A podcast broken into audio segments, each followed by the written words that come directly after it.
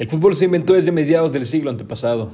Su primera competencia oficial data del año 1871, cuando se jugó en Inglaterra la primera FA Cup de la historia.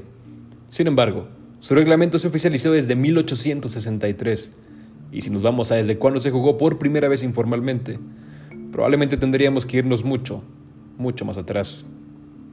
Todos los deportes del planeta han ido evolucionando sus formatos y reglamentos, y desde luego que el deporte más querido del mundo no es la excepción. Desde la modificación en oficinas en la cantidad de puntos por victoria hace ya varias décadas, hasta la reciente incorporación en cancha de cinco cambios por partido. Esto viene a colación debido a que en este verano la FIFA, comandada por Gianni Infantino, ha propuesto cinco modificaciones al reglamento y, como siempre, cualquier cambio a una tradición es motivo de polémica, pros y contras. El proceso de oficialización es largo y estas reglas apenas se aprobaron en un torneo juvenil de pretemporada, por lo cual estamos todavía lejos de conocer la conclusión de esta historia. La quinteta de modificaciones está conformada por las siguientes sugerencias. Número 1. Dos tiempos de 30 minutos, ya no dos de 45 como ha sido desde el principio de los tiempos, con el detalle que con esta nueva regla el tiempo sí se pausaría cada que el partido se detenga. Número 2. Expulsiones temporales. Ahora la tarjeta amarilla sería más como una expulsión momentánea que como una amonestación pues el jugador tendría que salir de la cancha durante 5 minutos. Número 3. Cambios ilimitados. Se podría sustituir a los 11 jugadores del campo e incluso sustituir a esas sustituciones, si se desea, pues no habría límite. Número 4. Saques de banda con los pies. El saque de manos quedaría erradicado y ahora cada jugada lateral sería una jugada a balón parado. Número 5. Conducción inmediata.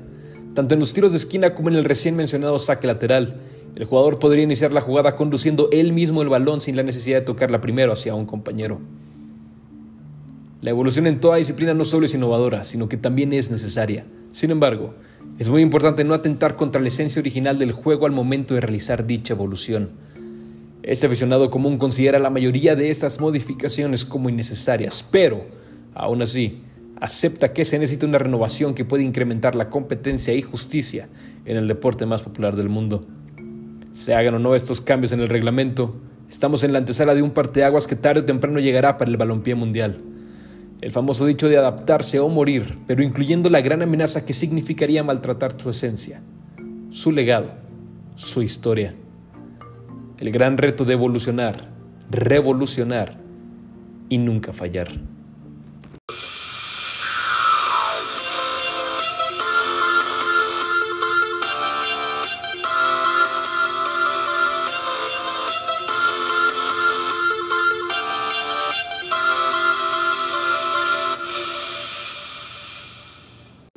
Esa fue la columna semanal que saldrá mañana en el Heraldo. Entonces, bueno, vamos a entrar de lleno en este tema. Yo sé que en, un principio, cuando ves los cambios, como dije, cualquier tradición, no estamos hablando de deportes ni de nada, cuando, cuando ves que un cambio se avecina, el primer reflejo de cualquier persona es el rechazo. Porque estamos acostumbrados a ciertas cosas, estamos acostumbrados a hacer las cosas de una manera, total. Entonces yo entiendo, incluso yo era de los que al leer estos cambios, yo primero los rechacé a todos a los cinco, así, en chinga. Leí los títulos de los cinco cambios, chingue madre, chingue madre, chingue madre, chingue madre, chingue madre. No peleé ninguno. Ya después, con la mente más fría, ya me puse a analizarlos. Y la verdad es que tengo una opinión diferente para cada una de estas sugerencias. Entonces, bueno, quiero que entremos de lleno a analizarlas una por una. La número uno, dos tiempos de 30 minutos. Ojo, pudiera ser la que en esencia es la que más maltrataría el legado del fútbol, pero es con la que yo estaría más dispuesto a probar. Me explico. Yo sé que de buenas a primeras puedes pensar de que qué chingados, me van a robar 30 minutos de fútbol, o sea, me van a mandar de 90 a 60. No, güey. No, no, no, no, para nada. De hecho, te estarían dando más minutos. Sí, el fútbol, el cronómetro llega hasta 90 minutos y agregas, ¿no? Pero no es así, nunca jugamos eso. El tiempo efectivo en promedio en la Liga Española, para poner un ejemplo europeo, es de 53 minutos por partido. En la Liga Mexicana es de 49. Entonces, en realidad están dando más fútbol. El cronómetro es una mentira. Yo siempre he dicho y, y lo voy a seguir diciendo que el fútbol va a evolucionar en el momento en el que se controle en el que se le quite el poder al jugador de controlar el tiempo. Y eso se puede hacer con esta implementación. Dos tiempos de 30, ok, 60 de tiempo corrido. Te están dando más fútbol. Sí, te están quitando la pérdida de tiempo. Le estás quitando el poder al jugador de controlar el partido. Nos quitamos de mamadas de que se finge un cabrón lesionado. Nos quitamos de mamadas de que el güey tarda un chingo en salir cuando lo van a sacar. Nos quitamos de mucha pendejada porque el tiempo se está deteniendo. Entonces ahí le agrega sí o sí madurez al futbolista. De que, güey, ¿Qué te andas haciendo la mamada, güey? No te pasó nada, párate y se para porque sabe que al quedarse tirado no va a ganar nada. Entonces, en esa yo estoy de acuerdo, al menos para probarla. No puedo decir que estoy de acuerdo y que simplemente ya, no. Pero le doy el visto bueno para que al menos se ponga a prueba. Una temporada en alguna liga en la madre, ver qué tal resultó, si solucionó nuestros problemas o al menos los avanzó, chingón, por mí que sigue. Entonces yo a esa es la única que le doy el visto bueno para ser probada. No definitivamente ya para instalarla, pero sí para ser probada. La número dos, expulsiones temporales. Ah, no me parece una pésima idea, pero no me parece necesaria. El fútbol es de mucho oficio, de mucha maña. Es el deporte más mañoso porque es el más rudimentario al Chile. Entonces hay muchas amonestaciones que se jactan de esa maña. Como se dice, es, una, una falta de rutina. Cuando se va un jugador y la madre, no hay de otra más que, órale, tumbarlo y le chingue su madre, amonestado, dices ni pedo. Entonces, creo que podría perjudicar a la maña, en el buen sentido de la palabra, no a la maña en la que se habló de la pérdida de tiempo, puede perjudicar a la maña en cuanto al fútbol. Sí, le quitas esa, esa, esa perspicacia que tiene el futbolista, que la va aprendiendo de manera intrínseca, vaya, cuando empiezas a patear un balón. Entonces, no me parece una pésima idea lo de las expulsiones temporales, pero me parece innecesaria. Sí, si la aplican será como que, bueno, pues ni pedo, ¿no? O sea, no, no pegamos el grito en el cielo, pero si de mí dependiera, no la implementaría. La número 3, cambios ilimitados. En esta sí no estoy de acuerdo para nada. Empezamos con dos cambios hace varias décadas. Pasamos a tres y duramos bastante. Ahora, a raíz del COVID y la madre, que muchos jugadores estaban este, con los pulmones disminuidos y todo esto, total. Ahorita tenemos cinco cambios por partido, incluso seis si pasamos a tiempos extras en las competencias en las que, en las que aplique. Entonces estamos hablando de que es el 50% de la plantilla. Obviamente aquí estoy dejando fuera al, portero, que es este que no es un jugador de campo que tiene un desgaste tan cabrón como los otros jugadores. Entonces, bueno, estamos hablando que con cinco cambios puedes cambiar el 50% de tu plantilla. Me parece más que suficiente. En todo caso, podría ser gradual como ha sido hasta ahorita. De 2 paso a 3, de 3 paso a 5, 6 en ocasiones especiales. Podría ser, a lo mejor duramos así con 5 y en otros 10 años le subimos a 7, algo así. Pero tanto así como fútbol, como, como cambios ilimitados, futbolistas ilimitados, no. No, no, no, o sea, pues no, no, no somos básquet, cabrón. No, no es que al rato van a salir con eso, porque es que ese es el pedo. Si aceptan esa regla, lo que seguiría sería, güey, pues que se pueda salir y entrar, güey, dos o tres veces y la madre, y total, vamos a terminar siendo como, como, como el básquet, que no tengo nada contra él, me encanta el básquetbol, pero pues son deportes totalmente diferentes. Entonces, ahí sí estoy totalmente de acuerdo con los cambios ilimitados. La neta es que no, no, no, para nada. La número cuatro, también, hijo de su madre, la que más me cagó de todas el saque de banda con los pies. Esta es la que sí abarataría más el deporte de todas. ¿Por qué? Porque estás premiando con muy poco. O sea, cuando llegas al tiro de esquina, dices, bueno, el tiro de esquina, ¿qué es? Es una recompensa para el equipo que cruzó todo el campo hasta llegar al área, que no pudo conseguir el gol en la madre, pero bueno, llegó con pelota controlada y la madre, órale, güey, tienes un córner Está bien, es una recompensa. ¿Qué va a pasar cuando el saque lateral? El saque lateral no es recompensa de nada.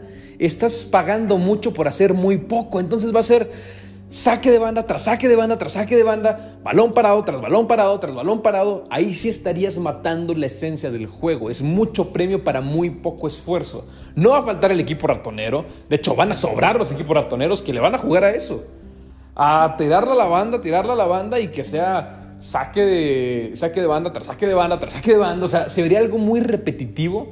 Sería algo, me parece a mí, aburrido. Sería prácticamente como, casi, casi, en un caso extremo, como una serie de penales, pero, pero con, con tiros de esquina o con, o con saques de media cancha. O sea, no. Este sí creo que maltrata y mucho a la esencia del fútbol. Entonces yo en ese, para nada. Y el otro, la conducción inmediata, que es la quinta sugerencia Me pasa algo parecido que con, con la segunda, que es la de las expulsiones temporales. No me parece una pésima idea la conducción inmediata, pero no me parece necesaria. O sea, creo que nadie se ha quejado nunca de, ah, tiro de esquina y luego, ah, me la puedo llevar corriendo. No, güey, ah, chingada, qué mala onda. No, o sea, no, nadie se queja de los tiros de esquina. O sea, no tendría por qué. Es un cambio innecesario. No arregles lo que no está roto y el tiro de esquina. No hay, nadie se ha quejado nunca en la vida por un pinche tiro de esquina. ¿Para qué lo cambias? Entonces, no me parece una pésima idea, pero es sumamente innecesaria. Entonces, en resumen, de las cinco, la única que yo estaría dispuesto a aprobarla para ver qué tal funciona sería la primera, la de los dos tiempos de 30 minutos. Yo sé, puede sonar algo como, como traicionero hacia el fútbol, pero creo que traería más beneficios que otra cosa. Acá el fútbol de repente sí es demasiado el tiempo que se pierde por pura pendejada, por pura mentira. Ya dije yo que la maña es parte del futbolista, pero hay de mañas a mañas. Acá es una maña negativa que termina jodiéndote. 53 minutos es el promedio de tiempo efectivo en la Liga de España, una de las mejores del mundo, si no es que la mejor. Carajo, güey. Si ponen dos tiempos de 30, te juro que no te van a estar robando tiempo, te van a estar dando más. Entonces, esa es mi opinión en cada una de las cinco. El fútbol necesita evolucionar, necesita revolucionar. Ya hemos visto las probaditas que se han venido en los últimos tiempos. Un ejemplo es la, Superliga, que de que, oye, güey, intentamos otro formato y la madre total, ya todos sabemos qué pasó con eso. No me parecía a mí tampoco la, la idea adecuada, pero me refiero a que van a salir más cositas y más cositas y más cositas. El fútbol está intentando e intentando e intentando evolucionar y revolucionar. Entonces, como dije, estamos en la antesala de algo muy cabrón, de algo muy importante.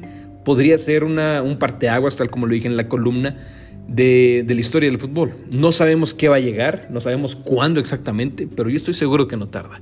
Algo va a pasar y espero, por favor, que sea algo positivo. Espero que no sean estas mamadas de sugerencias.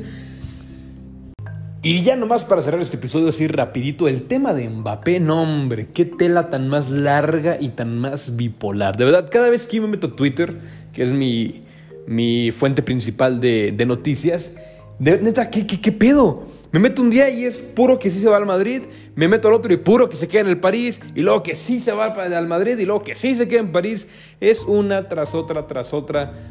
Se supone que está muy claro que Mbappé quiere ir a Madrid, se supone que el Madrid tiene muy claro que sí quiere traer a Mbappé. Donde, radica la bipolaridad es en, en el punto de, en la perspectiva del París, que si lo deja ir, que si no lo deja ir, que le vale madre la lana, nos queda a todos claro que tienen de sobra.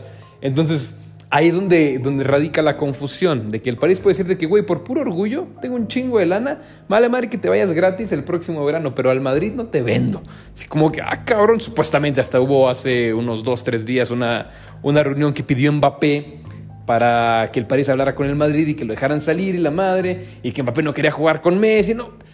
Es una de, de ay, güey, de tantas cosas que están sacando, no sé qué es verdad, no sé qué es mentira pero es una tela que parece que va a estar, eh, está próxima a, a, concluirse. A mí me parece, por lo que he leído y todo, me parece que sí va a llegar a Madrid y este verano. Este verano. Después habla de Haaland, que si a lo mejor no se vendía a Mbappé, que a lo mejor lo compraban este verano. Y que si sí lo compran a Mbappé, que es hasta el siguiente, total. Eso ya es otro caso. Pero en cuanto a Mbappé, a mí se me hace que sí va a llegar. Y la competencia que tendría arriba el Madrid estaría muy chingona. En esta jornada 1 de la Liga Española, la verdad es que se vio un Hazard y un Bale mejorcitos. El, partido de Hazard fue bastante destacable. Todavía sin llegar a ser lo que llegó a ser en el Chelsea, pero ya un partido aceptable que, güey, no mames. O sea, neta, yo creo que tal vez el partido de Hazard este de la jornada 1 pudiera ser el mejor que ha dado en la historia del Madrid. De verdad. Y no fue nada impresionante. O sea, el güey cumplió, corrió, tocó, acertó. Y ya, y es lo que se está pidiendo en un inicio. Y por el otro lado, Bale también se vio bastante mejor. Se vio con una mentalidad ya, ya de más de hambre, de más ambición. Ya el güey corría. El güey nos daba con la displicencia con la que andaba ya en las últimas temporadas que estuvo en el Madrid. Entonces, si llegara Mbappé, puede ser una competencia muy, muy, muy, muy cabrona. No olvidemos que también está ahí el gato Benzema. Entonces, bueno, ahora sí, amigos, quería eh, adelantarles eso por si se concluye el tema de Mbappé, pudiera ser el tema principal de la próxima columna. No lo sabemos, habrá que esperar unos cuantos días. Yo soy Mario Ramírez, me pueden encontrar como Mario, arroba Mario Ramírez tanto en Twitter como en Instagram. Ustedes están escuchando a la futboliza, arroba la futboliza en Twitter y en Instagram. Yo soy Mario Lobo y los amo.